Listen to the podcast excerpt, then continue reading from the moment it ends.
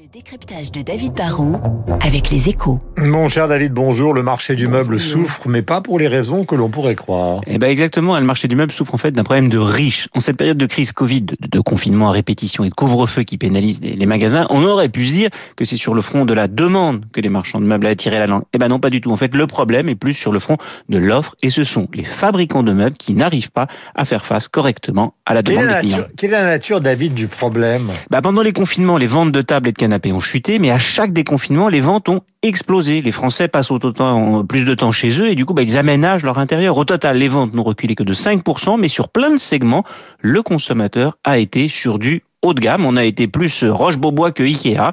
Le problème, c'est que la crise Covid a aussi déréglé tous les circuits de production, la logistique, l'approvisionnement a été totalement perturbé. Est-ce que ce problème va durer?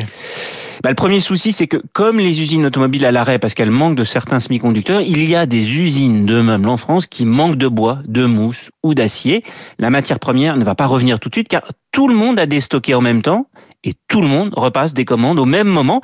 Et les producteurs de matières premières ou de composants ne vont pas gonfler leur capacité de production juste pour un an ou deux, le temps que les stocks soient reconstitués. Hein. Le deuxième problème, c'est que cette pénurie qui dure a un impact sur les coûts. Le, bois a pris 25%, l'acier 40%, le prix des containers pour les importations chinoises a fait x5 ou 6.